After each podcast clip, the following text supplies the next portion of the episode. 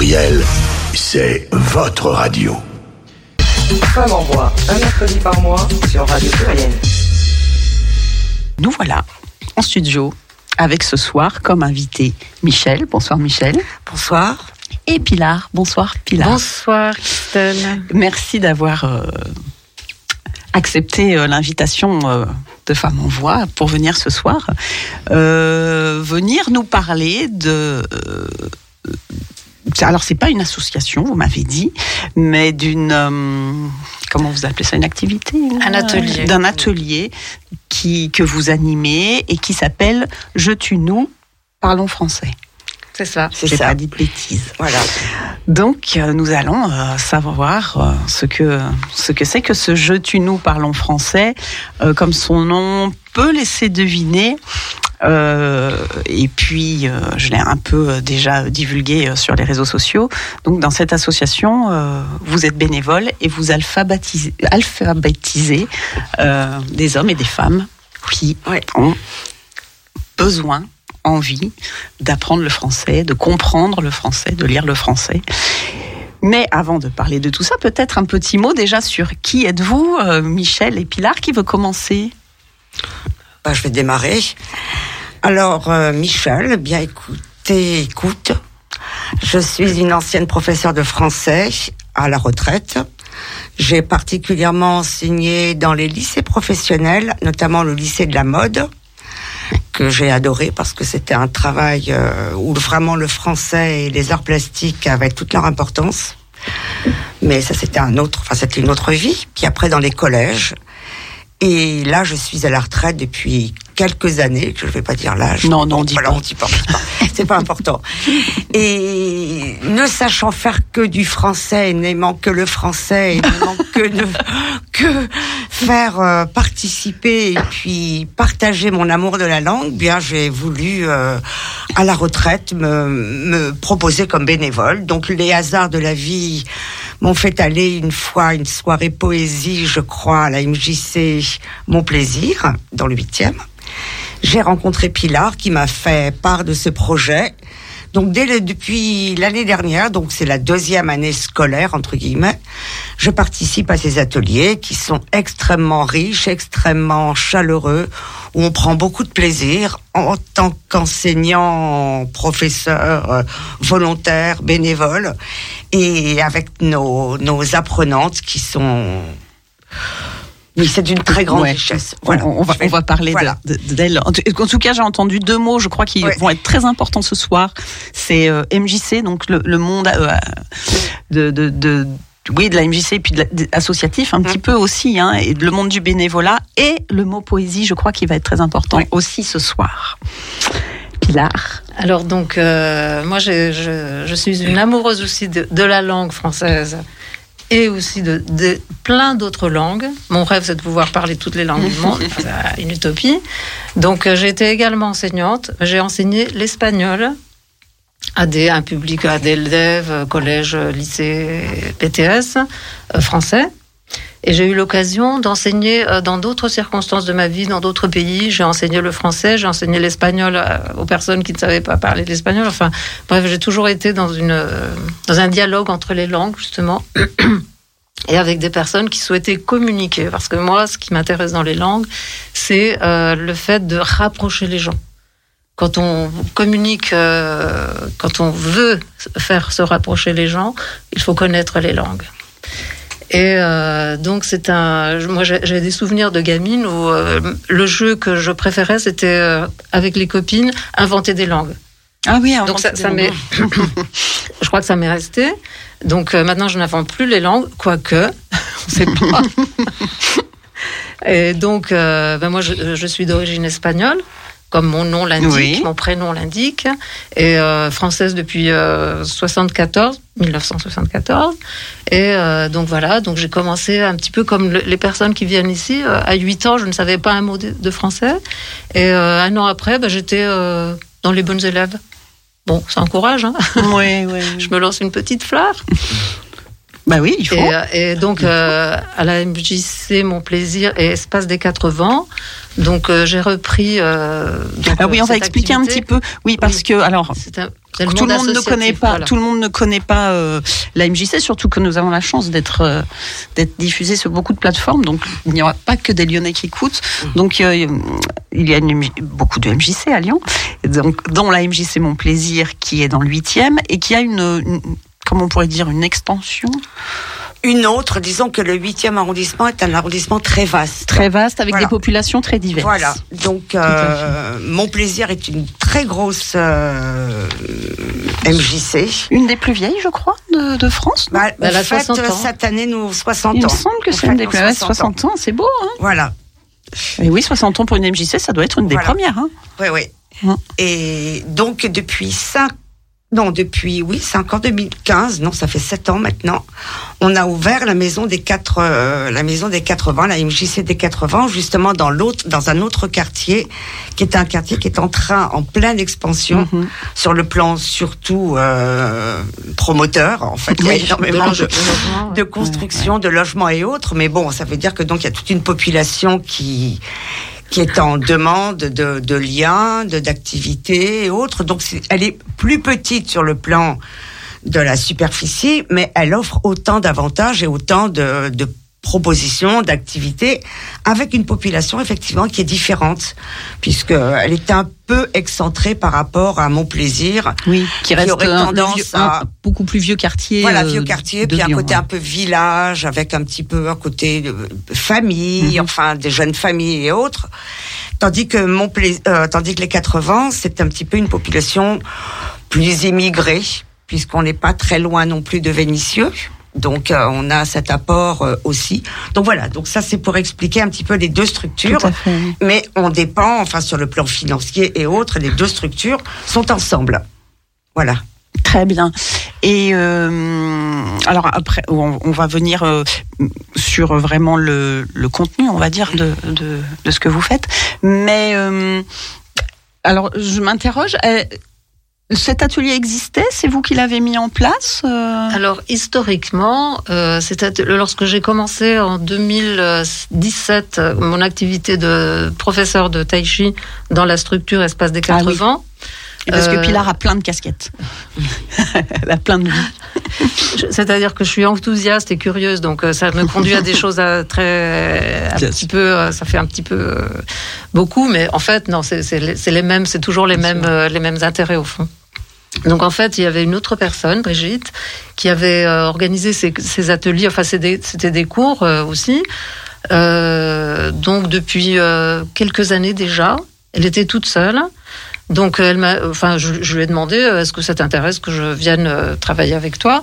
Donc on a fait ce travail ensemble. Et puis après, elle est partie. Et donc je suis restée seule et on a réorganisé les ateliers avec d'autres bénévoles. Donc euh, aujourd'hui, nous sommes trois. Donc euh, Céline, Michel et moi-même. Les années précédentes, il y a eu Sylvie aussi l'année dernière, qui a beaucoup participé dans l'élaboration de, de ce travail de poésie aussi. Et, euh, et donc voilà. Donc petit à petit, bah, c'est c'est devenu. Oui, il y avait Sylvie l'année dernière. Il y avait Sylvie, Françoise, Michel et Céline.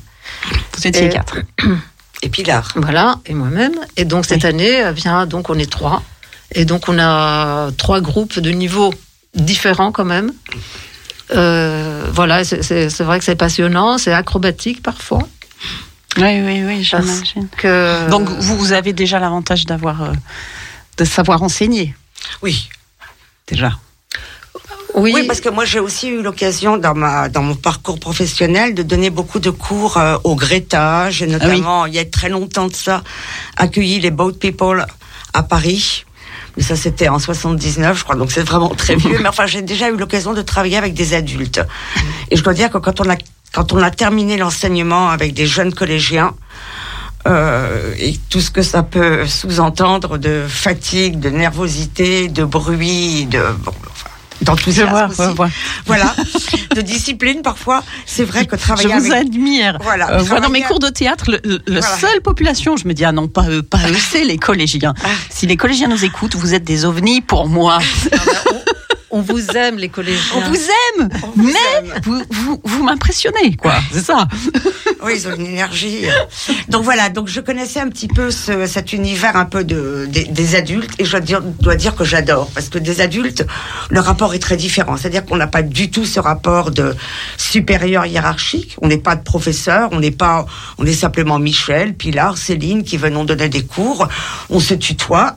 Bon, déjà parce que on se connaît bien et puis bon, souvent elles viennent du Maghreb, donc c'est vrai que le tutoiement est plus facile. Déjà, ça c'est sûr que c'est culturel. Et puis bon, il n'y a pas de problème de discipline. On arrive, on s'installe, on est là pour travailler. Elles savent qu'elles ont deux heures qu'elles ont pris à leur journée, à leur emploi du temps, à leurs enfants, à leur famille, à leur euh, travail, euh, ménage et autres. Donc elles n'ont pas envie de perdre de temps à faire de la discipline. Donc, on est là, on travaille Oui, et puis- on se donne à fond, quoi, avec le plus grand plaisir. Voilà. J'imagine aussi. On va parler du cœur de, de, de, de vos de vos ateliers et, et de la population qui vient parce que je sais que vous en parlez avec passion et on- en préparant un peu l'émission, vous, vous avez beaucoup beaucoup de choses à dire. Mais euh, pourquoi je dis ça?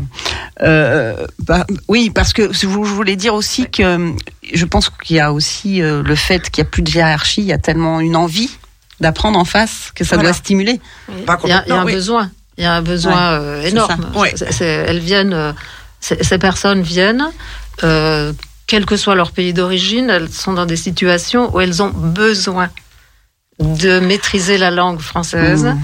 Dans tous les niveaux de la langue, c'est-à-dire euh, la compréhension, alphabétisation, euh, écriture, etc. Que euh, c'est une demande euh, vraiment existentielle, je dirais presque pour certaines. Oui, et puis elles se rendent compte aussi, je pense, que parler le français c'est bien, savoir se débrouiller au marché, dans le métro, dans la rue, elles sont, elles se, elles sont très très autonomes de ce côté-là. Mais dès qu'il y a un papier à écrire, dès qu'il y a une lettre, dès qu'il y a une confrontation avec l'écrit, bon, on, a- on parle même pas du mail et du rapport à l'ordinateur parce que ça c'est aussi très problématique. Mais je pense qu'elles se rendent compte que une langue, c'est pas seulement de l'oral, c'est de l'écrit. Donc ça demande du vocabulaire, ça demande euh, ben, de gratter un peu des choses difficiles, c'est un autre c'est-à-dire des conjugaisons, euh, Mm, leur mm. expliquer que la langue française elle est très belle, mais elle est complexe. Dès qu'on apprend une conjugaison, ben, il y a forcément les les verbes irréguliers qui ne rentrent pas dans la case. Enfin bon voilà, donc c'est un petit peu tout ça qu'on on veut leur montrer, mais en leur expliquant que ben, elles vont y arriver, que leur langue n'est pas plus, enfin que leur propre langue doit avoir autant de difficultés pour nous euh, quand on. Ah bah oui, ça, voilà, donc voilà, c'est ça qu'on essaye de leur montrer. Effectivement, euh, voilà. Ok. Très bien. Alors avant de continuer sur le sujet, moi je fais, euh, je fais dans cette émission tous les mois un petit point euh, sur l'actualité, on va dire. Là, on s'est pas vu depuis très longtemps, euh, on s'est pas entendu depuis très longtemps, euh, puisqu'on est déjà le 30 novembre. C'était, c'était temps qu'il y ait l'émission de novembre. on a choisi le, le dernier moment. Euh, et euh, alors moi, je vais juste revenir sur dimanche dernier, qui était euh, la journée du 25 novembre. D'ailleurs, je dis une bêtise, c'était pas dimanche le 25 novembre, C'était le samedi. c'était le samedi, tout à fait, voire même le vendredi. Vendredi. Oui, mais en fait, vendredi. à Lyon, ils l'ont- fait. Ouais, c'est pour ça. C'est pour ça, puisque Ouais. euh, depuis plusieurs années, le 25 novembre, c'est donc le jour de officiel de la de contre la, les violences conjugales, qui sont souvent des violences faites contre les femmes. Enfin, souvent, quasiment tout le temps. Donc, j'ai quelques chiffres intéressants. J'ai- pris les chiffres de 2021 parce qu'on se dit à chaque fois, allez, à force de tous les ans faire des actes forts ou moins forts d'ailleurs, euh, les choses vont s'arranger. Eh bien, Non. pas du tout. Donc, en 2021, le nombre de morts par violence, hein, pas donc euh, morts, euh, oui, c'est-à-dire pas avec euh, le effet secondaire ou ou les suicides ou morts, euh, ce qu'on appelle féminicide, oui. Euh, 143 en 2021, c'est-à-dire 14% de plus que en 2020. Et en 2020, malgré le, les chiffres avaient baissé malgré le confinement, ça c'était euh, étonnant. Donc on est revenu à 2019 en fait. Euh, 143 morts, dont 21 hommes qui sont morts sous les coups euh, de leur conjoint femme. Alors j'ai pas pris tous les chiffres parce que c'était pas la peine de s'assommer de, chiffres, mais euh, c'était pas euh, des couples d'hommes. J'ai fait le ratio. Euh, et sur ces 143 personnes mortes euh, sous les coups, euh, mortes, on va dire, pour la plupart, donc, 25 avaient déposé plainte avant. Voilà, ça aussi c'est toujours intéressant. Alors, les populations les plus touchées, c'est les 30-49 ans ou les plus de 70 ans. Euh, C'est toujours brutal, c'est toujours un peu glaçant dit comme ça. 127. vi- Ah oui, ça j'ai noté ce chiffre parce que c'était un peu pour mettre un coup de pied aux idées préconçues, nauséabondes qu'on entend. 127 victimes étaient de nationalité française. Voilà, ça c'est dit. 70% des auteurs étaient sans emploi. Ça, ça en dit long aussi sur ce que la mis- misère engendre parce que c'est Ouais. vrai qu'on n'en parle pas, mais euh, la misère ça tue hein, aussi. Euh, donc il y a eu beaucoup d'actions sur cette journée-là. Euh, à Lyon, à l'hôtel de ville, il y a une journée que l'association Philaction, qui est hyper active, a, a chapeauté. Donc une journée où il y a eu de la pédagogie, euh, où on pouvait prendre des renseignements, où il y a eu des spectacles aussi engagés, des spectacles forums. Donc il y a eu toute une journée à l'hôtel de ville et ça c'est une bonne chose. Et puis il y a eu des, des trucs. Moi je, je, je vous parle souvent que je suis à Lons-le-Saunier ou sur la grande place. euh, une association a fait un match de foot euh, comme le comme le mondial allait commencer un match de foot que de femmes avec celles qui voulaient. Voilà, c'est aussi des, des choses plus légères mais qui euh, qui font parler de, de de tout ça quoi. Donc euh, ben euh, tout ça pour dire quoi? Pour dire que les choses changent pas. Alors au niveau du gouvernement y a à part nous dire je suis allé sur le site du gouvernement à part nous rappeler les numéros qu'il faut appeler hein une fois qu'on est bien tuméfié il se passe quoi? On ne, on ne sait que faire euh, et que dire. Donc quand est-ce qu'on prendra ça en main? Moi je dis toujours la même chose je ne sais pas à vous, ancienne prof, que je vais le dire, mais la pédagogie, quand est-ce qu'on fait de la pédagogie, De l'éducation. de l'éducation De- Bah, Déjà, euh, de former les, les enseignants, parce que c'est pas évident de se trouver confronté à ça. Enfin, moi, je travaille aussi euh, dans, dans des quartiers euh, où, où- où la violence est très présente, la violence qu'on voit pas, mais qu'on qu'on aimerait savoir mieux déceler aussi. On, est, on a tous envie de pédagogie par rapport à ça pour, pour que les chiffres diminuent et puis pour qu'on prenne en compte les gens. Qu'en pensez-vous? Qu'en dites-vous? Oui, alors donc euh, euh, par rapport aux, chiffres que tu donnais, euh, moi j'ai- noté euh, sur les violences sexuelles, je ne parle pas des féminicides, mais qui en fait cette année elles sont c'est de l'ordre de 200 en France, hein, 200 et quelques. Mmh. Euh, c'est augmenta- une augmentation de 27%. Violence sexuelle. Violence sexuelle. Ça je ne sais pas si ça inclut euh, les féminicides, mais en France, les, les chiffres de- du féminicide sont euh, vraiment beaucoup plus élevés que, par exemple, je connais bien l'Espagne. Ouais. En Espagne, c'est de l'ordre de 38 femmes tuées par les coups euh, de la violence machiste. Ça n'a rien à En voir. Espagne, on parle de violence machiste ou de violence de genre. On ne dit pas rarement violence conjugale. Parce que c'est un petit peu euh, faux de dire violence Oui, conjugale. oui, violence machiste, c'est pas mal.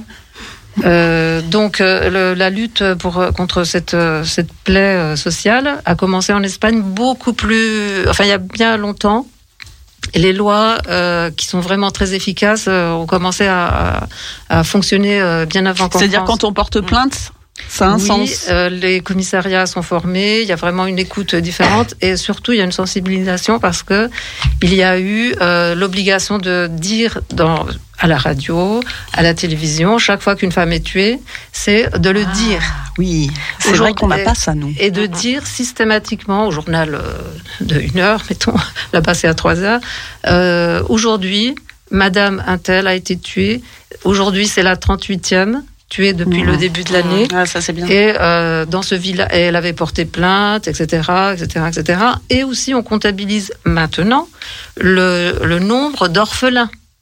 Mmh. Parce que euh, beaucoup de, de ces femmes-là ont des enfants jeunes, Mmh. des bébés, qui ont vu les scènes. Et c'est scandaleux, ça. Vraiment, euh, c'est ho- horrible. Le, le nombre d'orphelins qui, qui sont là, euh, voilà, qui sont traumatisés. Moi, ça me scandalise. Voilà. Ah, c'est intéressant. C'est très intéressant, ça. Et du roman dont je vais parler plus tard, on va voir comment c'est en Russie. c'est formidable. Oui, bah oui, en plus on se dit mais c'est- ce serait simple à faire alors ça, c'est drôlement bien de dire. Oui, je me Ça, rappelle plus. Aussi Pardon. le, le t- pardon, il y a aussi le, télé- le, t- Oui. le téléphone. On là, c'est une. euh, il y a quelques années qu'on vient, enfin, il y a à peine un an ou deux ans, qu'on distribue des téléphones euh, pour Ah que oui. les femmes puissent appeler directement et autres, ce qui se fait depuis près d'une dizaine d'années oui, en, Espagne. Pardon. Mm. Ah d'accord. Donc oui, oui, mais c'est vrai que ce, ce, ce conte dont tu parles, de le faire tous les jours, c'est assez morbide, mais c'est vrai que ça peut-être ça permettrait à ce que ça soit enregistré dans, un, dans une partie de notre On mémoire. le faisait bien pour les Ouais. otages. On Oui, décomptait. c'est vrai. pourquoi, pourquoi on le ferait pas? Ouais. Je me rappelle plus. Il y a pas très longtemps, j'ai lu un livre et je, je alors je, je m'en veux un peu parce que je me rappelle plus qui c'est qui a écrit ça, mais c'était enfin c'était tellement juste.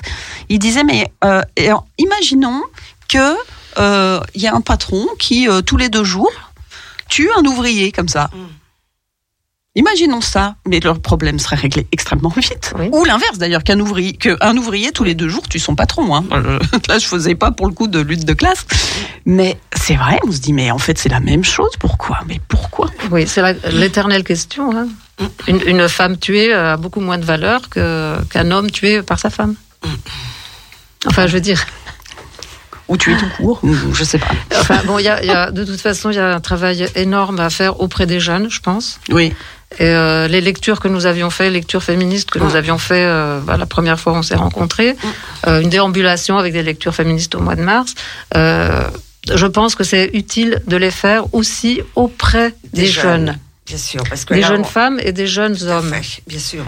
parce que c'est Bah, c'est à eux qu'on s'ad- eux et elles qu'on s'adresse parce que nous on est déjà enfin on est passé de l'autre côté enfin on connaît même si on, peut toujours être victime jusqu'à la fin de notre vie mais ce que je veux dire c'est qu'évidemment c'est les jeunes d'autant que ce manque euh, ce manque de parole ce manque d'écoute euh, on, le, on le voit dans toutes les zones de la société avec tous les réseaux sociaux, enfin, toute cette haine en ligne.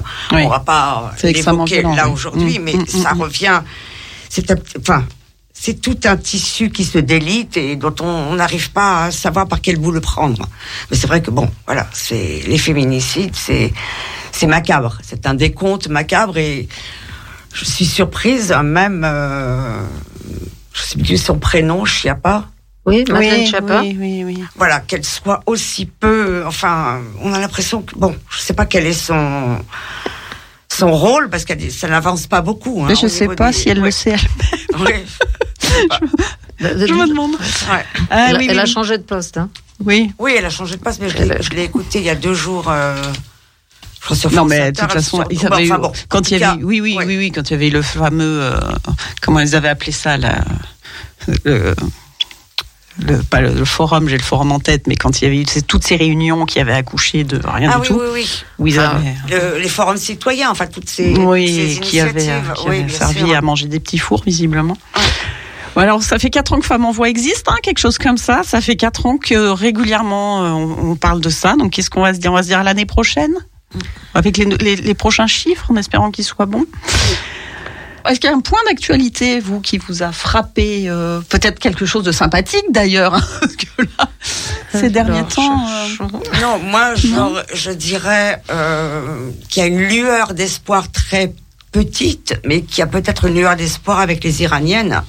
Parce que ça fait près d'un mois qu'elles se battent, près d'un mois que les manifestations ne cessent pas.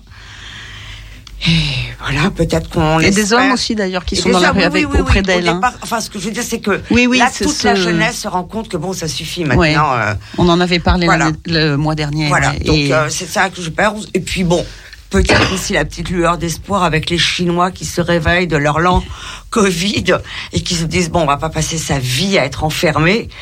Donc Oui, ça voilà. bouge, ça Donc bouge. là, il y a des peut-être des lueurs d'espoir. On s'est dit peut-être qu'il y aura des vraies révolutions. Enfin, on peut espérer. on oui, Voilà, on, peut, espérer, parce qu'on passe à 2023, donc on va être dans la période des vœux. Donc on peut Ah, bah faire des oui. souhaits, voilà, C'est bien, un beau vœu. voilà. Alors, une, nouvelle, euh, enfin, une actualité qui, qui date de quelques semaines, euh, qu'on avait d'ailleurs euh, transmis à nos élèves, enfin, dans mon groupe, c'est euh, le premier prix Nobel euh, qui a été Ah oui. attribué à une femme en France. Ouais.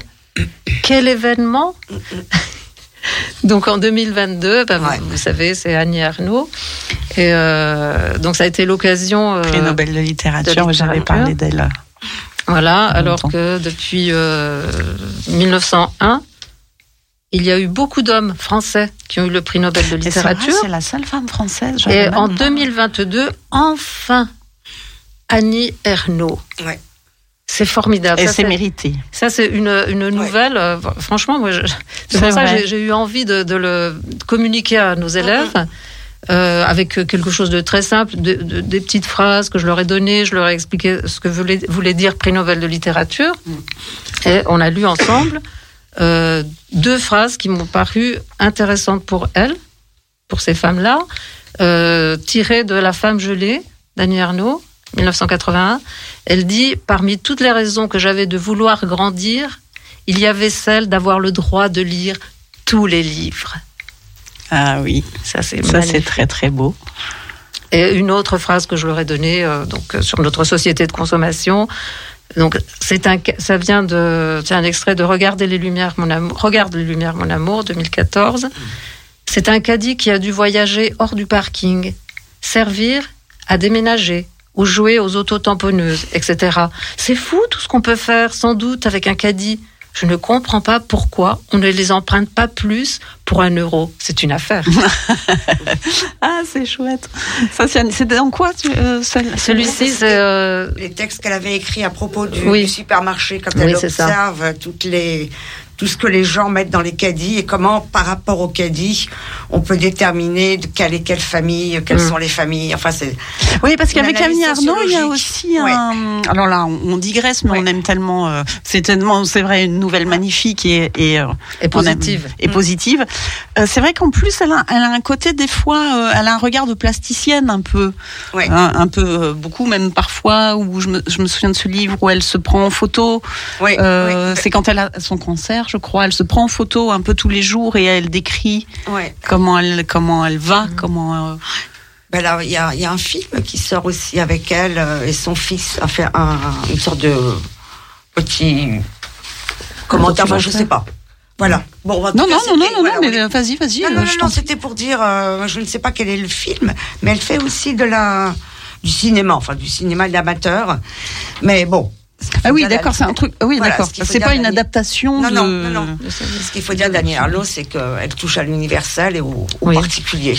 Oui. C'est-à-dire que c'est universel et en même temps, on se sent, quand on lit ses livres, on se sent concerné parce qu'on a à un moment donné vécu ce qu'elle a vécu. Oui. Oui, Avec une simplicité d'écriture. Enfin C'est bon, c'est, c'est comme Duras, c'est comme toutes ces, ces écrivaines. euh, Elle est un Bon. petit peu plus facile à lire que Duras pour, euh, pour euh, nos, nos auditrices qui Oui. disent peu. Oui, Peut-être, oui, oui. Peut-être. Mhm. Enfin voilà. Parce Bon. que c'est très proche, un langage très proche euh, du quotidien. Bah, Par exemple, cette histoire de, de caddie, là, Oui, oui. c'est extraordinaire. Oui, là. oui, oui, c'est ça. Ça nous parle. C'est au scalpel, hein, quand même. hein. Ouais, ouais. Très bien. Bah oui, Annie Arnaud, euh, prix Nobel de littérature 2022. Ça nous fait plaisir. Euh, C'était pas une femme, mais euh, moi j'ai une petite pensée pour Christian Bobin qui est parti Oui, euh, Oui, et que j'ai eu le, Oui. le bonheur d'interpréter sur scène son texte qui s'appelait l'inespéré, qui s'appelle Ah ouais. toujours l'inespéré. Ouais. Et ça a été un des grands moments. Je lui avais écrit pour lui demander s'il était d'accord. Mhm. On avait été mis en scène par euh, mon ami Dominique Mézard-Mosfa et il m'avait répondu tout de suite une lettre magnifique euh, disant que notre amour pour son livre nous ouvrait tous les droits. Enfin voilà, il était comme euh, il était comme il écrivait et euh, et c'est c'est- voilà, on a été très émus de, de son départ qui il n'était pas très âgé en plus euh, Christian Bouba, il avait 72 ans je crois. Ouais. Et il a magnifiquement écrit sur euh, sur les femmes et sur l'amour. Ouais. Donc euh, voilà. Et c'était Euh, vendredi dernier aussi. et c'était Ouais. vendredi dernier aussi, Ouais. c'est vrai, c'est vrai. Euh, Est-ce que c'est l'heure du petit jingle? Oui. Magnifique. Allez, jingle. Donc on va passer. bah, je vais faire. un- Je rappelle que nous sommes, nous serons écoutés vendredi sur euh, Croc Radio Ouais, euh, ils ont. 89.5. Merci les gars, un croc radio à dire. Ouais, euh, ouais, ouais. non, mais c'est une, ra- c'est une- radio spécialisée dans le rock, quand même. Donc, euh, donc c'est normalement c'est C apostrophe rock, mais on dit croc radio, ça va plus vite. Voilà. Donc 89.5 de 22h à 24h vendredi. Ce sera la première rediffusion. Eh Donc, ben, c'est super. Voilà. Bon, on va mettre une petite musique si tu veux. Écoutons Kim Wilde. Voilà, hein, on va voilà. rajeunir un petit Ah, peu. ça fait du bien. Allez.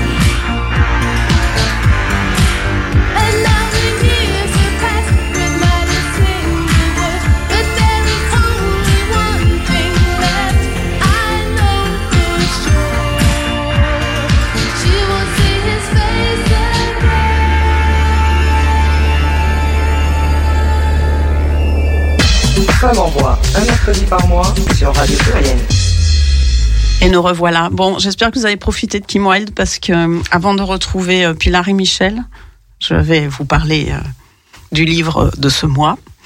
Et euh, ça va pas être super joyeux. Bon, c'est prévenu. Voilà. Mais c'est beau. Enfin, c'est beau, c'est fort. Je vais vous parler du livre qui s'appelle Trois sœurs de Laura Poggioli aux éditions L'Iconoclaste. Alors, c'est un livre vraiment puissant, c'est un livre dur, mais important, je pense, et qui va, si euh, vous êtes un peu, euh, si vous êtes déjà allé en Russie, si vous aimez euh, les pays de l'Est, ça va, ça va vous parler vraiment euh, directement, mais pas que.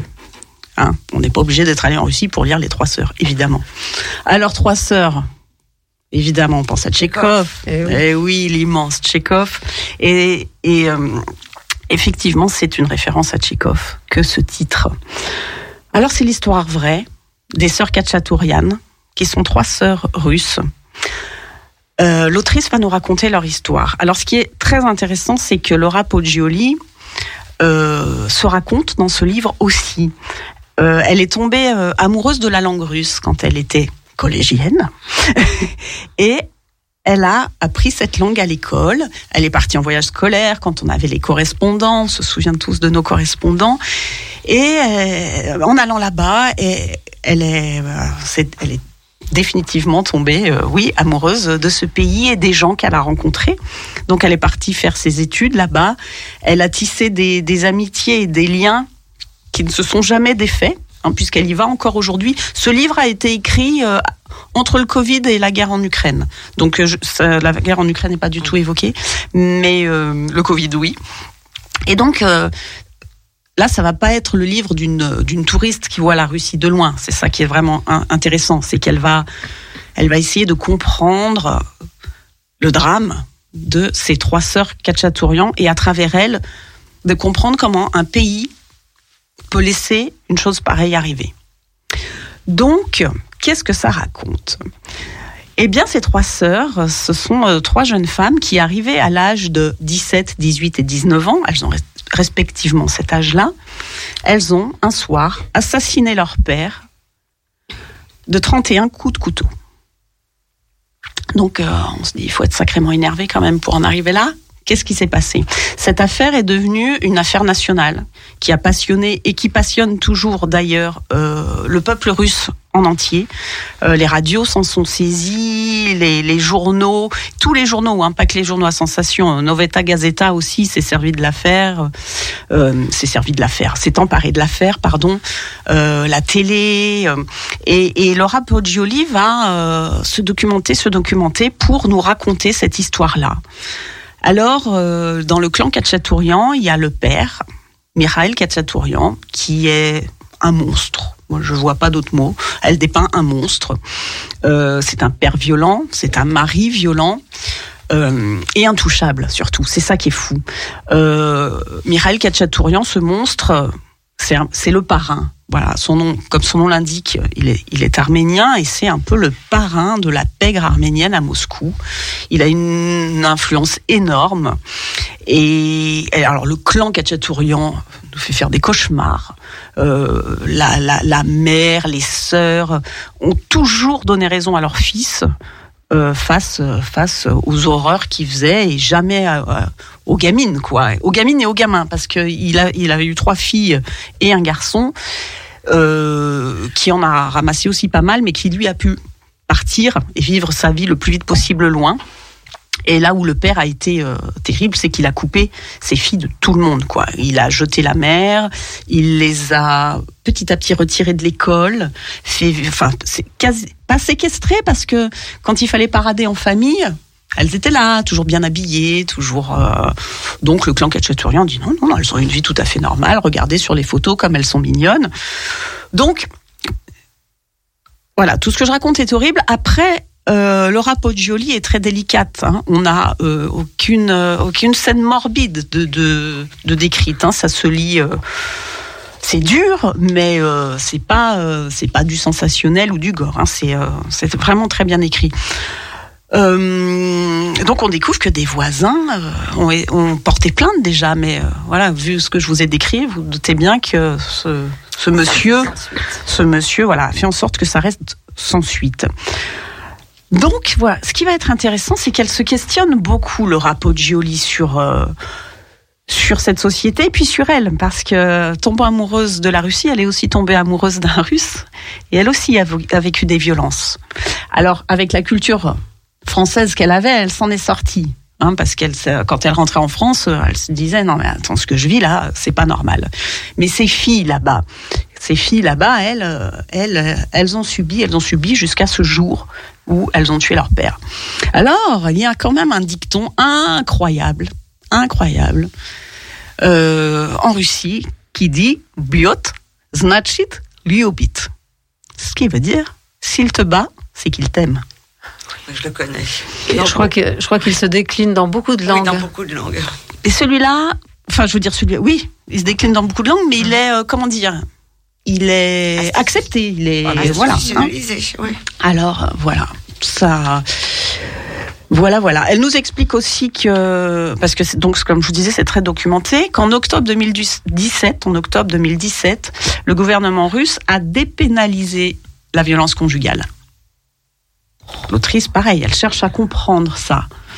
Euh, elle donne d'ailleurs des fois des réponses. Elle se dit pour peut-être, peut-être que si les femmes acceptent cette situation, c'est qu'en Russie, il y a 12 millions de femmes en plus que d'hommes. 12 millions, c'est énorme. Hein donc, euh, qu'est-ce que ça veut dire? Ça veut dire que ben, si je me rebelle contre mon homme, euh, il va tout de suite en trouver une autre.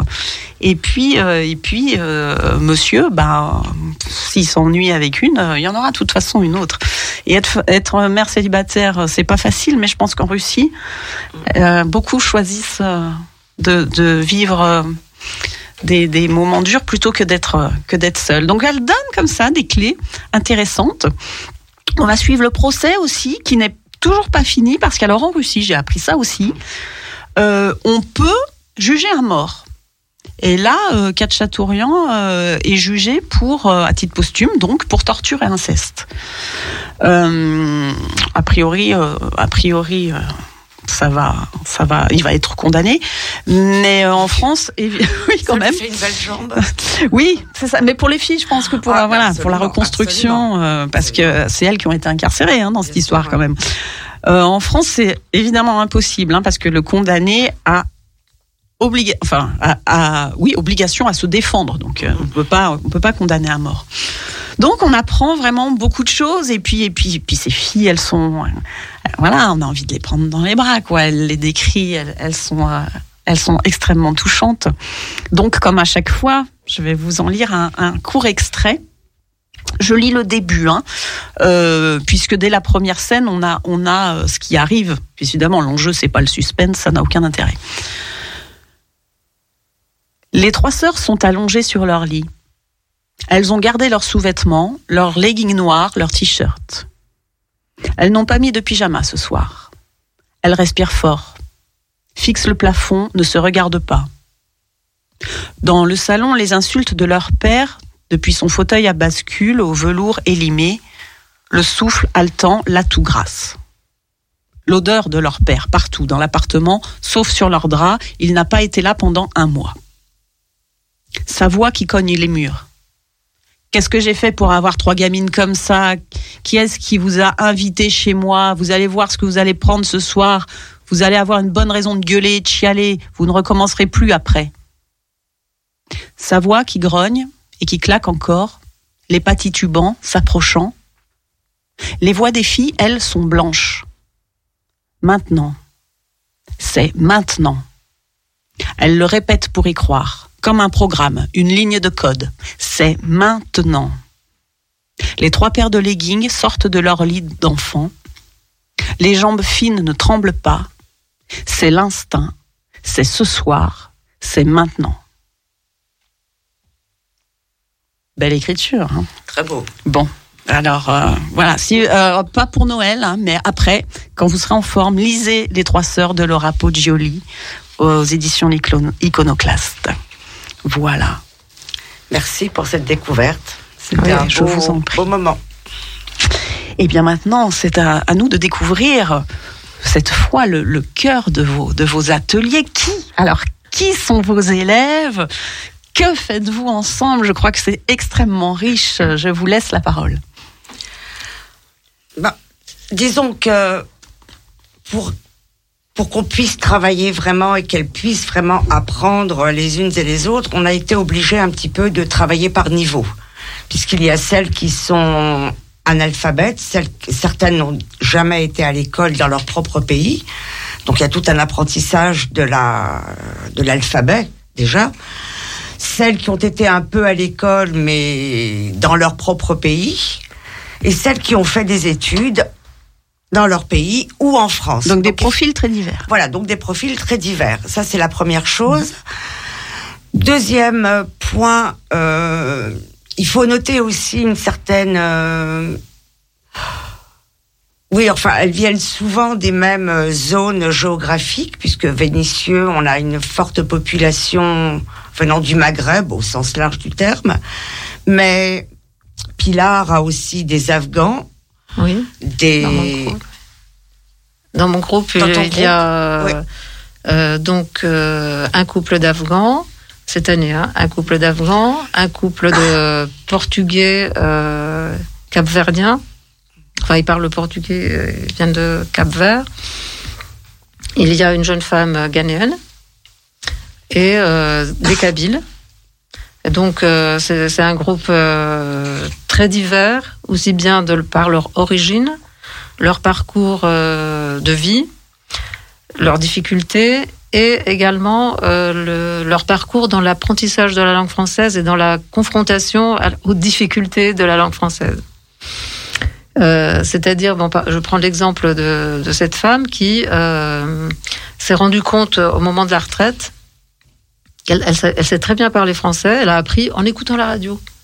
Donc, euh, moi, euh, je pense qu'il faut vraiment insister sur écouter Ouais. la radio, écouter la radio pour apprendre le français ou n'importe quelle Ouais, autre c'est langue. vrai. Euh, donc, elle parle très bien et euh, elle s'est rendue compte euh, quand elle était à la retraite euh, qu'elle ne pouvait plus, elle ne pouvait pas accompagner ses petits enfants dans les devoirs, etc. Elle s'est rendue compte, mais elle le savait déjà avant évidemment, que elle, là qu'elle avait du temps, eh bien, elle allait prendre des cours de français pour savoir écrire et lire. Et euh, donc elle est assidue. Elles sont toutes extrêmement courageuses. Euh, elles viennent euh, de, des quartiers périphériques, euh, donc au quartier Petite Guille, où se trouve ce centre, l'espace des quatre vents. Et elles sont assidues. Malheureusement, parfois, bah, il y a les enfants qui sont malades, etc. Donc, on est très flexible et on. Enfin, évidemment, on comprend ces femmes qui sont. Euh, qui, qui sont confrontées euh, aux, aux situations euh, complexes d'une Oui, femme il y a parfois le qui est- quotidien, quoi, qui le rattrape quotidien, souvent. euh, etc.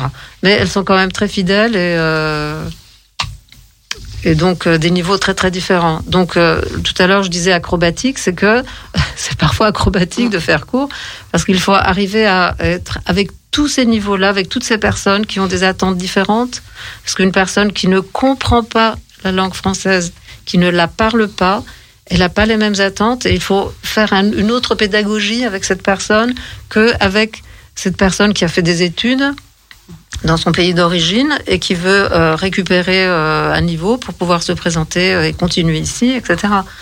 Donc, donc c'est c'est passionnant parce que en même temps, eh bien donc avec nos euh, nos techniques, notre pédagogie, même euh, quand on n'a pas été professeur de français, on se, rend, compte et on trouve des méthodes parce qu'on est à l'écoute.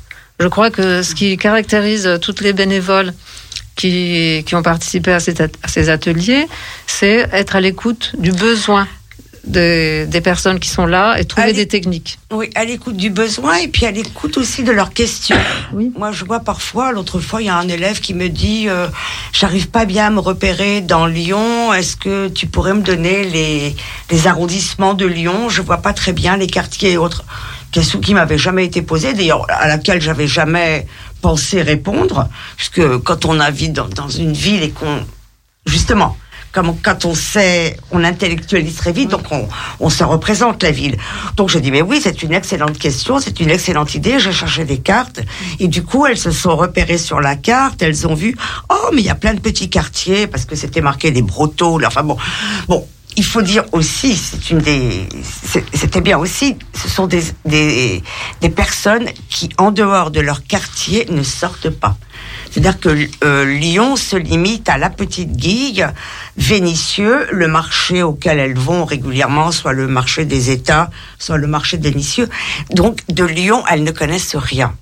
Donc c'est, alors je vais introduire justement par ce biais l'une de nos ce qu'on veut un petit peu, c'est qu'elle s'approprie un petit peu la ville, qu'elle s'approprie un petit peu l'espace et qu'elle soit pas tout le temps limitée par les bars de HLM et leur euh, leur trajet quotidien. Et justement, enfin, je, vais venir, en, je reviens en arrière, mais enfin c'est un peu la même chose. Euh, on a l'année dernière fait un, un petit livre de recueil de poésie dont on parlera tout à l'heure. Mais on a on a vendu quelques livres, on s'est fait une petite cagnotte. Et cette cagnotte va permettre cette cagnotte va permettre de faire une, promenade, une balade, et on va aller au musée des Confluences. Justement, euh, tout à l'heure, vous en parliez justement à propos des fleuves. Et voilà. Donc, première découverte pour elles qui ne sont jamais allées dans un musée, encore moins le musée des Confluences ou un autre. Non, juste euh, Oui, une oui, petite oui. parenthèse. En fait, euh, en invitant euh, le couple afghan, Oui. euh, j'ai appris que, en fait, ils avaient fait, c'était leur première balade touristique quand ils sont arrivés, c'est aller au musée des Ah Confluences. oui. Ah, bon. Ah, D'accord. Bon. C'est un petit bémol par rapport à ce oui. que tu dis. Bon, mais- non, non, non, non, mais Bon. c'est un couple. mais c'est un- Oui, c'est ça. par rapport aux toutes, à celles qui sont là depuis 5 et 7 ans. Voilà. Enfin bon, donc c'est pour dire qu'effectivement, et on voudrait un petit peu aussi, enfin pas en hiver, parce qu'évidemment avec les froids, euh, on n'a pas très envie de sortir, même s'il fait pas toujours très chaud dans les salles. Mais Enfin non, c'est pas vrai, il fait beau. À Lyon, c'est bien chauffé, les Oui, oui. Mais ce serait de sortir un petit peu, de leur montrer un petit peu de, par exemple, qu'elles connaissent la MJC des- de, de mon plaisir. Voilà. ça, Élargir l'horizon, Voilà, hein. élargir l'horizon. Parce qu'en dehors de leur quartier, alors là, elles sont hyper ravies Mm. parce que on va avoir un conférencier, on va, on va, on va vraiment, ça va être une visite, je pense, enrichissante, dont on se servira peut-être après pour euh, faire euh, autre chose. Mais enfin, de la géographie, enfin, on, on verra après en fonction de leurs demandes. Donc voilà, un peu notre but, c'est ça, c'est partir de leurs envies, partir de leurs désirs. Par exemple, les, les miens, enfin, je dis les miens, mon groupe, je me les approprie pas, hein, pas du tout. Mais ce sont celles et ceux qui sont un petit peu plus avancés. Et moi, je fais beaucoup de révisions et autres. Et alors, elles m'ont demandé, il et elles m'ont demandé de faire des dictées. Et alors, on sait à quel point les dictées euh, dans l'enseignement, on l'a beaucoup critiqué, on trouvait ça, euh, euh, enfin, comment dire, angoissant parce que les élèves font des fautes. etc. Bon, moi je leur dis, est-ce que vous voulez, vous voulez vraiment? Si, si, on veut des dictées, on veut des dictées, on veut des dictées. Donc là, j'ai préparé, donc j'en ai préparé. Alors évidemment, ce sont pas des dictées longues, hein, ce sont des dictées de phrases avec chacune dans la phrase une difficulté, l'imparfait, le conditionnel, enfin n'importe quoi. Mais elles adorent. Et alors du coup, je leur ai donné une petite grille pour qu'elles s'évaluent, qu'elles voient, qui est totalement, euh, totalement euh, personnelle. Enfin, c'est-à-dire que Oui, on ne communique pas les notes ou quoi que ce soit parce que ça ne m'importe peu. Mais alors, ça a créé une dynamique dans le Ah, groupe. c'est rigolo. Parce que ça rigole. Du coup, euh, oh, tu l'as écrit comme ça, ce mot. Alors, il y a celui qui sait, qui va montrer, celui qui, ah bon, enfin bon. Et, et ça a créé. Et alors moi, qui était, j'avais laissé de côté la dictée parce que je me souviens qu'avec les collégiens, euh, c'était pas, voilà. Donc voilà un petit peu comment, c'est eux qui nous lancent des idées, puis nous on reprend la balle au bon et puis on, on se lance dans. Oui, dans tout est ça. bon pour Voilà. apprendre, finalement, Exactement. Ouais. Alors hier Voilà. justement, euh, donc là, je, je commence à leur à, à évoquer et à apprendre en fait euh, les- le système des conjugaisons. Parce que euh, on, on se- en- pour les personnes qui parlent le français, qui ont appris euh, comme ça sur le tas, il y a beaucoup de confusion sur le, le- les pronoms personnels. D'ailleurs, notre atelier s'appelle Je tu nous parlons français. Donc ça commence bien, c'est une belle introduction. Et donc on a, on a, on a fait justement une petite euh, dictée sur les pronoms personnels et un verbe du premier groupe. Et donc c'est très riche, quand on se trompe, c'est très riche, parce que ça permet justement d'expliquer aux autres, etc. etc. Donc euh, moi je leur dis toujours, trompez-vous. Ouais, bah oui. Mais partagez votre erreur parce que c'est c'est la pédagogie que, que, je- que moi j'aime appliquer parce que si elles sont là, si ces personnes sont là, si elles et ils sont là, c'est parce que euh, ils savent pas donc ils vont on va faire des erreurs, mais c'est valable pour n'importe quel apprentissage. Et donc euh, je, je dédramatise et je leur dis voilà allez-y. Trompez-vous, parlez, prenez la parole, venez au tableau, etc.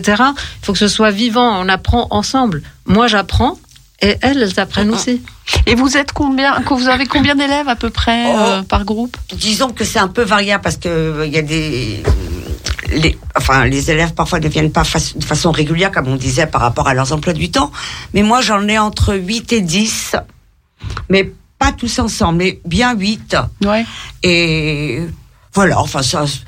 Oui, enfin, on part un petit peu. On prépare, enfin. Je veux dire, on, est des enseignantes toutes les deux, donc euh, moi je, déteste arriver si je n'ai pas quelque chose d'organisé, de prévu. Même si ça ne se fait pas, même si j'ai pris deux heures à discuter. Mais par exemple, euh, je vois pour ces petites dictées de mots, enfin dictées de phrases et autres, mais très souvent, enfin bon, ça c'est, j'en profite aussi pour faire du vocabulaire, parce que le mot parler, ben on, on essaye de l'écrire, euh, parler, la parole, enfin, on essaye de faire un, d'a- d'a- d'ajouter autre chose.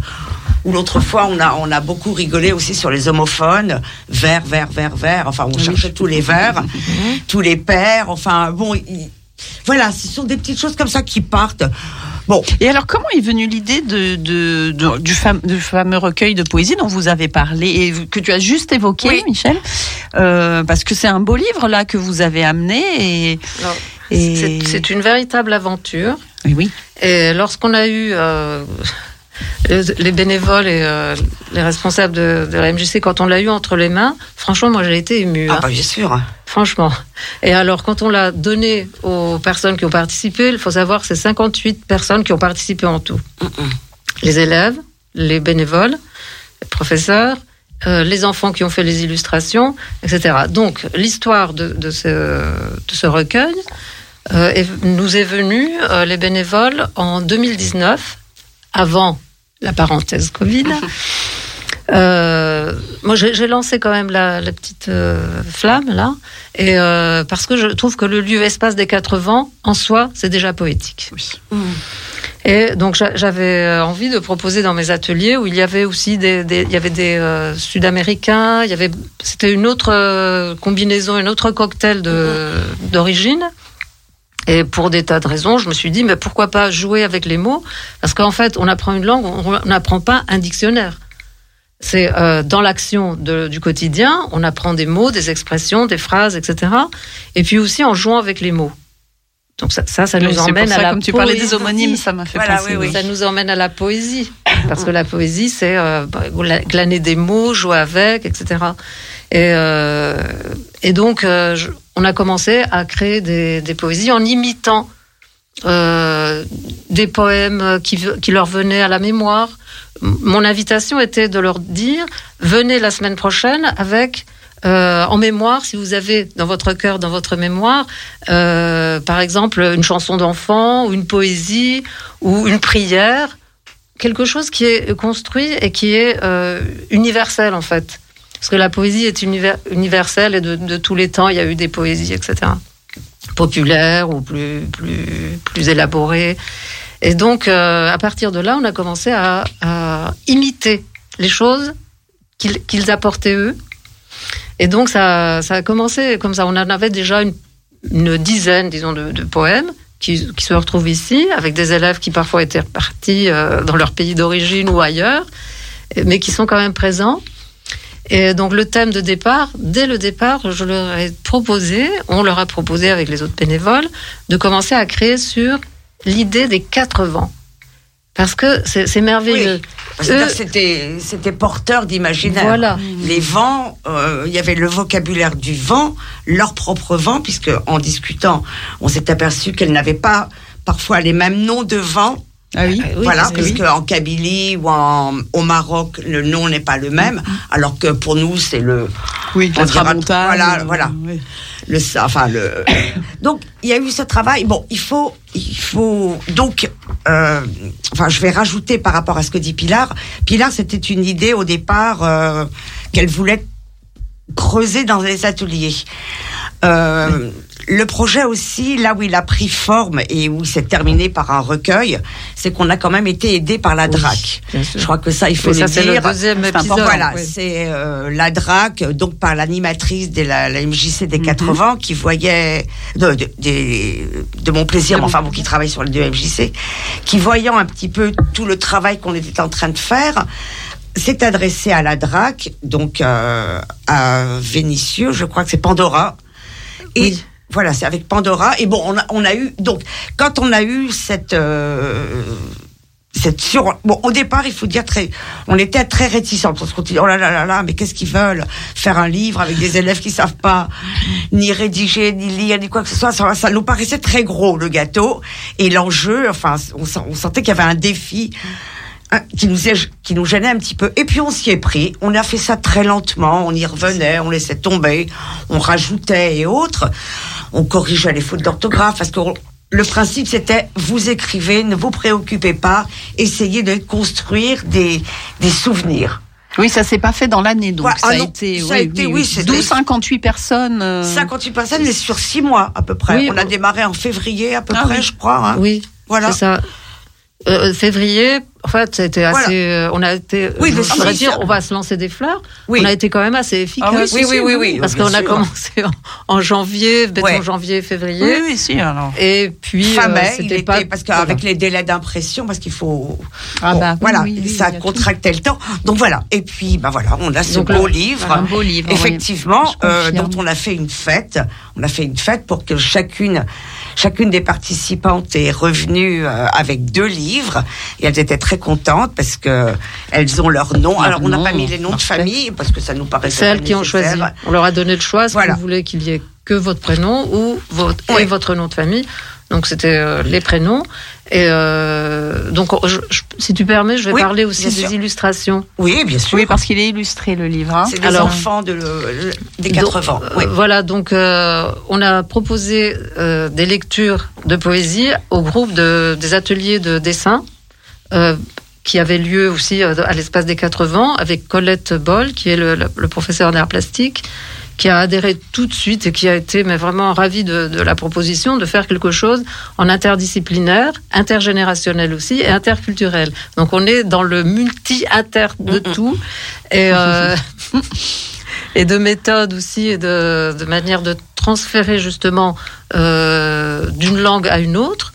Parce qu'il y a eu des traductions entre elles euh, c'est-à-dire entre les élèves, elles ont traduit des textes en arabe, elles les ont traduits, elles se sont aidées mutuellement pour traduire en français. Donc je reviens aux illustrations qui sont magnifiques. Euh, des enfants entre 5 et 11 ans.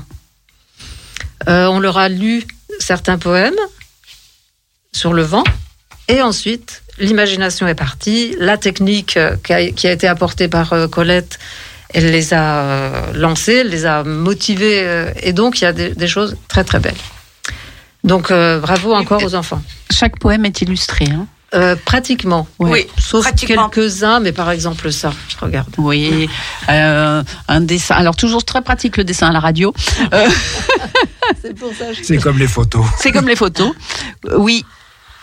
Euh, on voit que c'est un enfant. C'est c'est, euh, une espèce de chose C'est euh, une petite mamie. un peu un peu Chagall Ouais. dessinée par un enfant. petite Alors- mamie avec son petit chignon. Pour ce, pour Parce ce- que- Parce que le texte était en tricotant.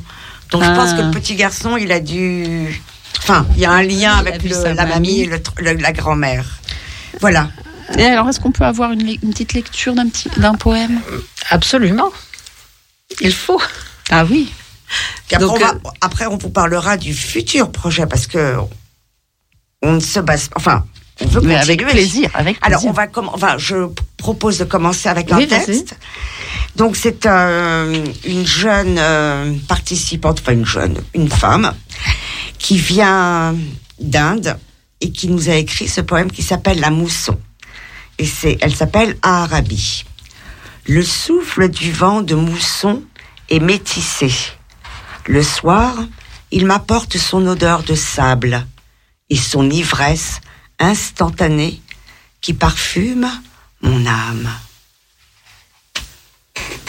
Très. Alors, cette personne, c'est une poétesse dans l'âme. Mm.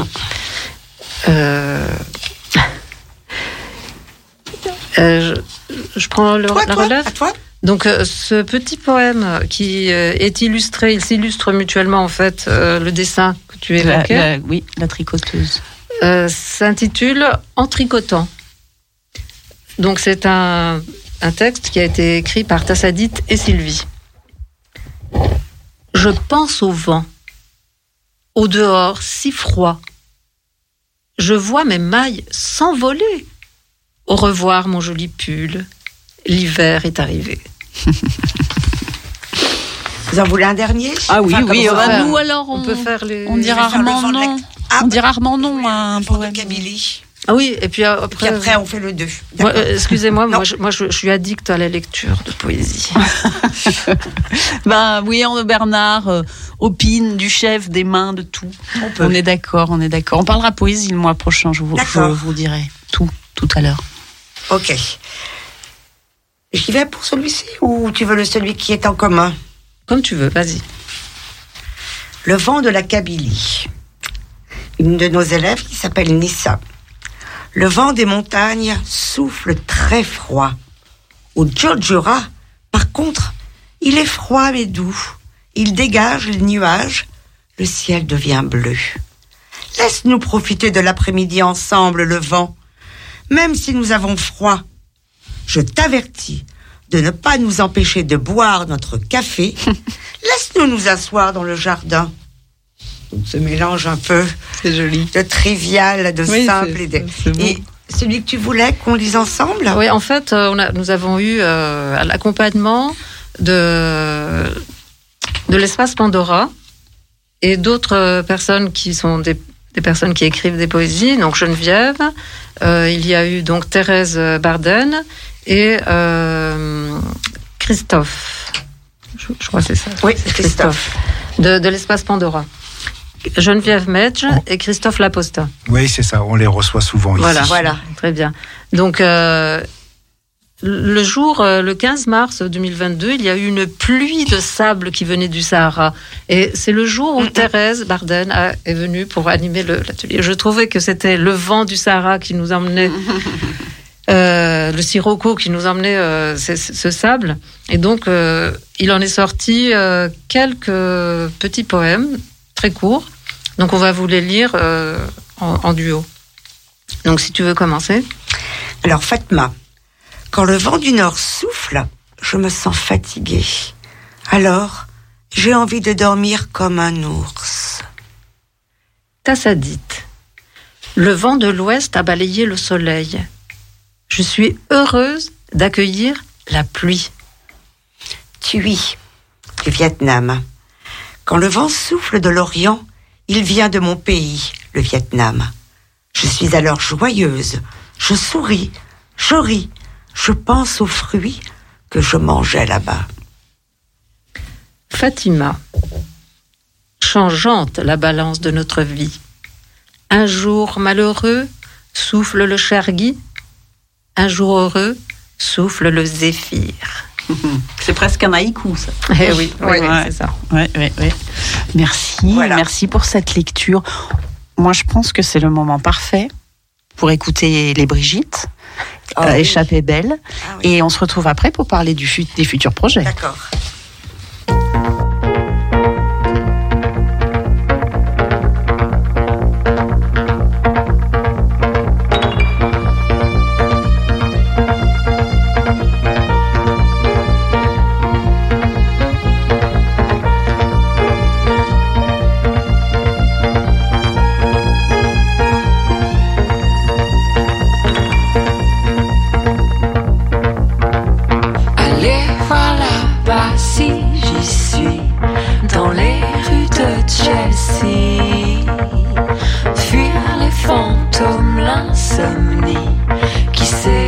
À Paris.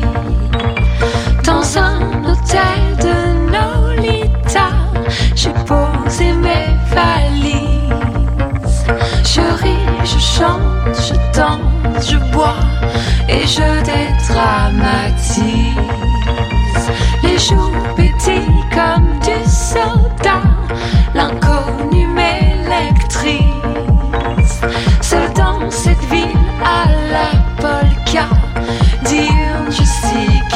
body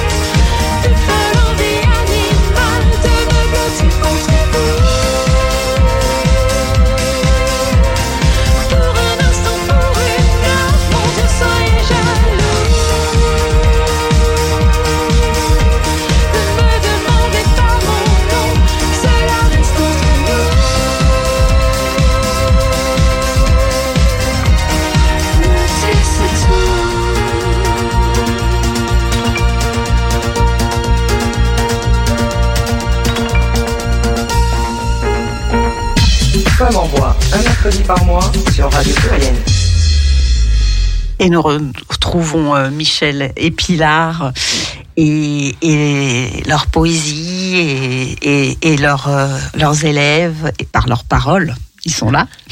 Euh, vous nous avez lu tous ces beaux poèmes, mais où peut-on se procurer le livre si, si on veut? Est-ce qu'il y en a déjà encore Oui, oui, oui, on a Je encore, pense euh, qu'on va profiter de la semaine de la poésie qui aura lieu à la MJC puisqu'on participe. Ça, c'est une autre casquette euh, que nous mettrons au mois de mars pour la- le printemps des printemps, poètes. Donc, euh, on, on est en train de réfléchir ensemble avec Pilar et les animatrices de la MJC Mon Plaisir pour faire un autre type de travail sur, euh, puisque le thème est frontière, enfin, c'est le, le, le thème qui est prévu cette année. Le Donc on va réfléchir et on le mettra certainement en vente. Bon, attention, hein, euh, on n'en a pas à 3000, hein. C'était une petite, euh, une petite édition. Mais Bien enfin, c'est vrai que si on peut créer une petite cagnotte qui permette après d'organiser Voilà, notre sortie, Oui, c'est ça. c'est un vous peu pourrez, notre but, euh, hein, c'est tout. Vous pourrez Voilà. mener vos projets de Voilà, sortie tout à euh, fait. grâce à ça. Ouais. Voilà, c'est ça. Très bien, très bien. David. Eh bien, justement, ces projets, quels sont-ils à part, euh, à part le musée de la Confluence Musée des Confluences, euh, qui ne s'est pas encore fait, donc c'est c'est la Oui, semaine à venir. le, le- le 13. 12, le 13, pardon. Euh, ensuite, il y a le thème euh, la poésie, donc euh, qui est vraiment un vecteur, enfin personnellement euh, que je trouve extraordinaire parce que bah, ça, ça cumule beaucoup de choses po- très positives. Et euh, donc, euh, Michel, tu as eu l'idée de commencer. D'ailleurs, on a Ouais. débuté un petit Ah peu sur le thème des calligrammes. calligramme. C'est-à-dire Ah. qu'on est parti, enfin, on a essayé de lire ce qu'il y avait dans les calligrammes d'Apollinaire. Donc certains sont assez difficiles à lire, donc on a fallu déchiffrer, il a fallu expliquer, mais ça les a beaucoup amusés. Donc, euh, elles ont trouvé le portrait, par exemple, de la femme aimée avec le chapeau. Elles, arrivaient très bien. La difficulté, c'est que c'est un petit peu difficile à lire. Donc, on a travaillé là-dessus et elles ont eu très, elles et ils ont très envie de travailler là-dessus. Donc, euh, je leur ai demandé de penser à un objet qui, sur lequel on pourrait travailler tant le vocabulaire. Enfin, moi, j'avais l'idée de travailler sur euh, les synonymes, les adjectifs, enfin, des règles de grammaire qui ne seraient pas énoncées, mais qui serviraient. Et je dois dire que j'ai été ravie parce que j'ai eu un choix très, très varié. J'ai un garçon, alors ça m'a beaucoup amusé parce que je l'ai lancé en lui disant qu'il allait me mettre tous les noms de pays. Il a choisi le stade. Bon, évidemment, comme on est dans le foot, donc euh, je lui dis qu'il fallait qu'il travaille sur les nationalités, sur les règles du sport. Enfin, j'ai un petit peu évolué, enfin, tout petit peu glissé les difficultés que ça se passe au Qatar, mais j'ai pas trop parce que notre propos n'est pas non plus de politiser les choses. Donc lui a choisi le stade, j'en ai un qui a choisi un vélo, des élèves, une élève qui a choisi un cartable. Et dans ce cartable, elle veut y mettre des poésies qu'elle a apprises quand elle était petite, et puisque ça lui rappelle. Une autre qui a choisi une belle fleur. Enfin bon. Et pour l'instant, je leur ai dit, on s'occupe pas du dessin, vous travaillez, vous accumulez des mots qui vous viennent autour du thème. Donc en fait, en gros, le travail du champ lexical. Donc on va travailler là-dessus et après on va essayer de. Moi, j'aimerais bien que ça soit des calligrammes, mais en même temps avec un, fond euh, qu'on change les calligraphies justement, qu'on ne fasse pas que de la que enfin qu'on travaille remplissage. voilà que, que Que du ce remplissage, soit, mais ouais. qu'on travaille sur les polices de caractère. Ouais. Enfin bon, Les Au- tailles. voilà, au début, je, je, je, je commence petit et comme je vois que ça les intéresse, du coup, alors c'est pour ça que pour ce projet, je me disais que ça serait bien qu'on ait un petit peu d'argent pour acheter des grandes feuilles de carton un peu épais sur lesquelles elles pourraient et qu'on exposera à, aux quatre vents et après on les posera à, à mon plaisir. Donc voilà, c'est pour ça que j'avais envie qu'on ait des feutres, Beau enfin, projet, un euh. travail mais calligraphie et Oui, Visuel. et visuel que, euh, et texte. Euh, Voilà. enfin, la, la- la calligraphie, c'est dans beaucoup de, de cultures et de civilisations, c'est le Mm. départ. euh, c'est la calligraphie, la forme de la lettre aussi Ouais. qui accompagne euh, un arche. euh, qui euh, bon les, les sourates euh, du Coran, elles ont servi à à décorer, enfin, c'est-à-dire qu'on ne suit pas la ligne de gauche à droite ou de droite à gauche, mais c'est aussi euh, un ornement. Voilà.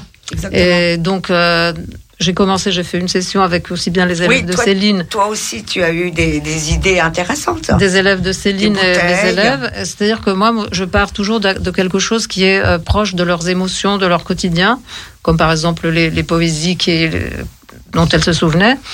Là, je leur ai demandé d'apporter un objet qu'elles aimaient, un objet du quotidien ou qu'elles détestaient. Ça, c'est peut-être plus difficile. avec le dé- Bon, alors oui. donc, euh, il y a eu euh, des choses toutes simples, un verre, un verre de couleur verte, et euh, la personne euh, qui, qui a apporté cet objet, elle a, elle a écrit, mais elle a compris tout de suite le truc, elle a écrit.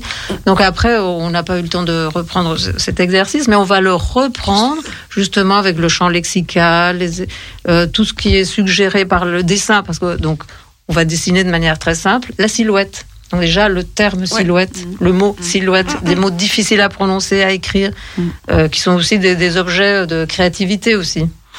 Les mots difficiles. D'ailleurs, il y a un poème qui a démarré euh, avec euh, tous les mots difficiles, chirurgien, euh, bon, etc. Qui, et on a beaucoup ri en cherchant des mots difficiles à prononcer pour elle et qui ont servi de base pour écrire euh, une histoire un peu loufoque euh, qui est dans le bouquin. Et donc euh, voilà, il y a plusieurs manières d'aborder une idée. Et, euh, Et donc, tout, toutes et tous jouent le jeu. Hein. Bah, c'est-à-dire que elles, elles ont tellement été heureuses de, de se sentir valorisées parce qu'elles ont écrit l'année dernière que là maintenant c'est devenu un défi. Euh, c'est plus le quand, quand j'ai lancé l'idée comme ça en leur, en leur disant que c'était pas une invention de ma part, que ça avait été écrit par des poètes et j'ai expliqué un petit peu l'origine. Euh, elles ont pas dit oh de la poésie. Tout de suite elles se sont senties poètes. Elles se sont dit mais oui on poètes. peut faire ça. Donc il y a donc voilà tout simple. Et puis bon, il est évident qu'elles ne viennent pas que pour faire de la poésie. Non. Donc dans l'atelier, dans les deux heures de cours, c'est la dernière demi-heure qu'on réserve. Et puis pas de façon régulière. Enfin, c'est quelque chose qui mature tranquillement. Mais non, non, non, non, c'est très bien passé. Euh, donc moi je voudrais euh, Oui. rajouter par rapport à donc ce contact avec la poésie, c'est que ça c'est le prétexte aussi, enfin c'est le prétexte, c'est une manière aussi d'aborder qu'est-ce que c'est la littérature française. De temps en temps on, on parle ah ben, des grands poètes, etc., etc. Euh, et puis aussi c'est une manière de les rapprocher d'un livre, du livre. Qu'est-ce que c'est le livre D'ailleurs, euh, demain, demain c'est jeudi. Oui, oui, c'est vrai. Voilà. Jeudi, euh, on, a, on reçoit euh, une personne qui s'occupe, euh, qui est représentante d'une association qui s'appelle Silence on lit. Et donc, elle va euh, présenter donc, l'importance du livre, comment on peut aborder le livre, qu'est-ce que c'est, comment on peut lire, etc. Et c'est en, en lien tout à fait avec Parce que vous me l'apprentissage de la langue quand on, française. quand on s'est vu, par exemple, que ce couple taliban, la, fa- la, la- les- couple afghan. qu'est-ce que j'ai dit? Oh Taliban, oui. C'est rien. Non, là, c'est pas grave, c'est pas Ah, grave. mais on peut t'es- une heure et demie de direct, On peut c'était. Oui, voilà, on efface. On euh. Voilà, comme ça.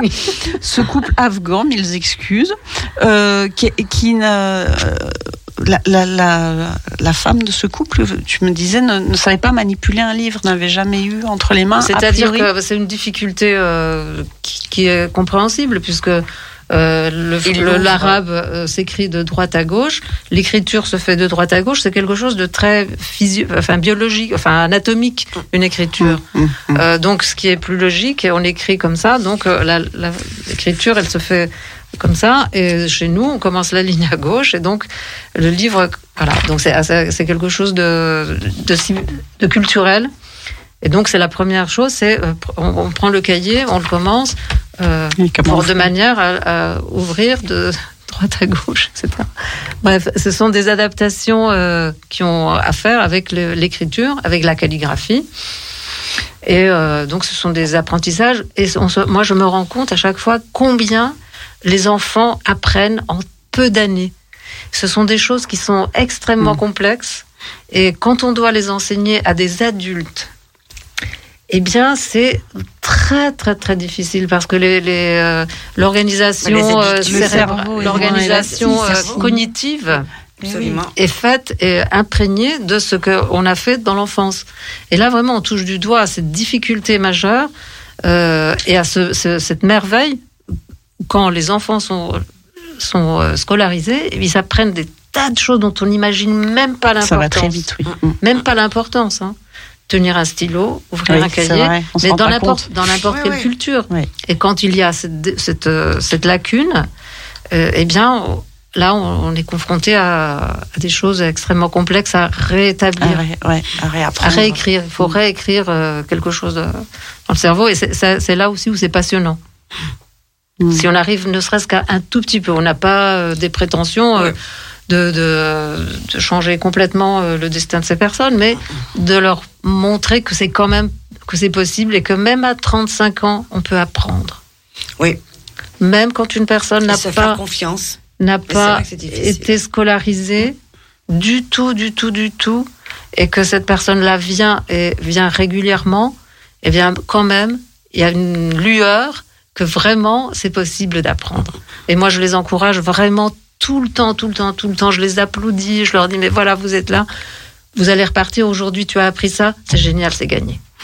Bah, vous venez de répondre à une question que je voulais vous poser. En fait, Euh, j'avais envie de vous demander qu'est-ce que vous euh, diriez à quelqu'un qui hésite à venir, mais là, je crois que vous avez répondu. Voilà. là, euh, clairement, si, si, voilà, si euh, vous hésitiez, Oh, D'ailleurs, le bouche à oreille se fait par euh, nos élèves. hein, oui, dans la province.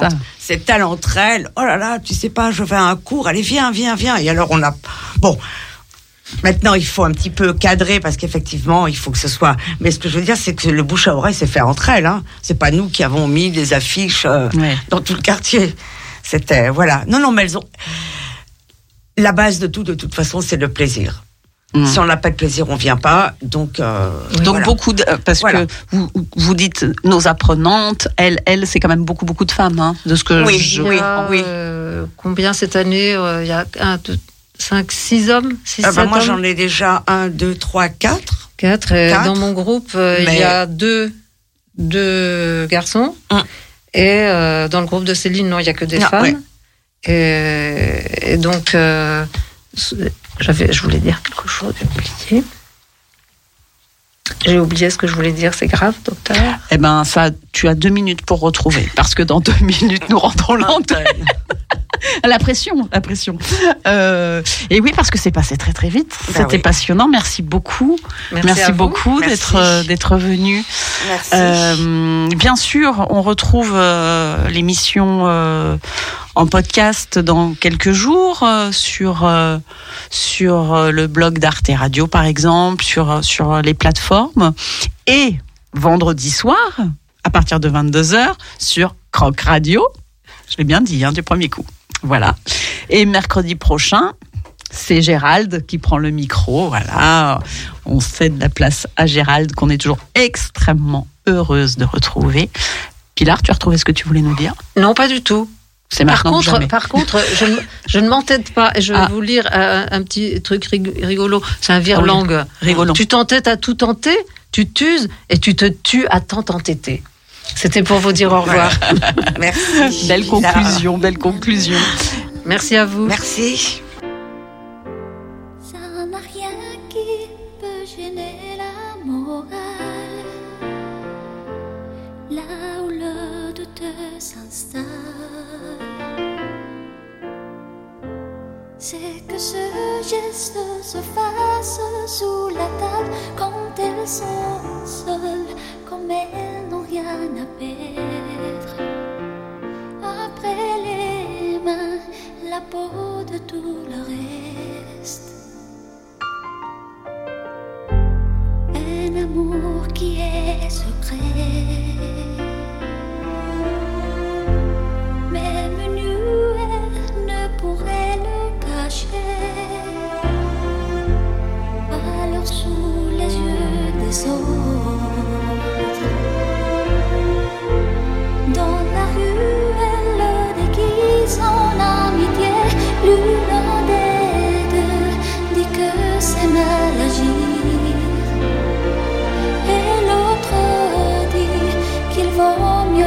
séduire.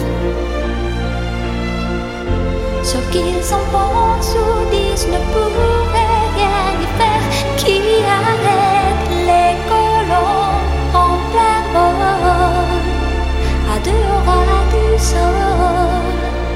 Une femme avec une femme. Je ne veux pas les juger. Thank you.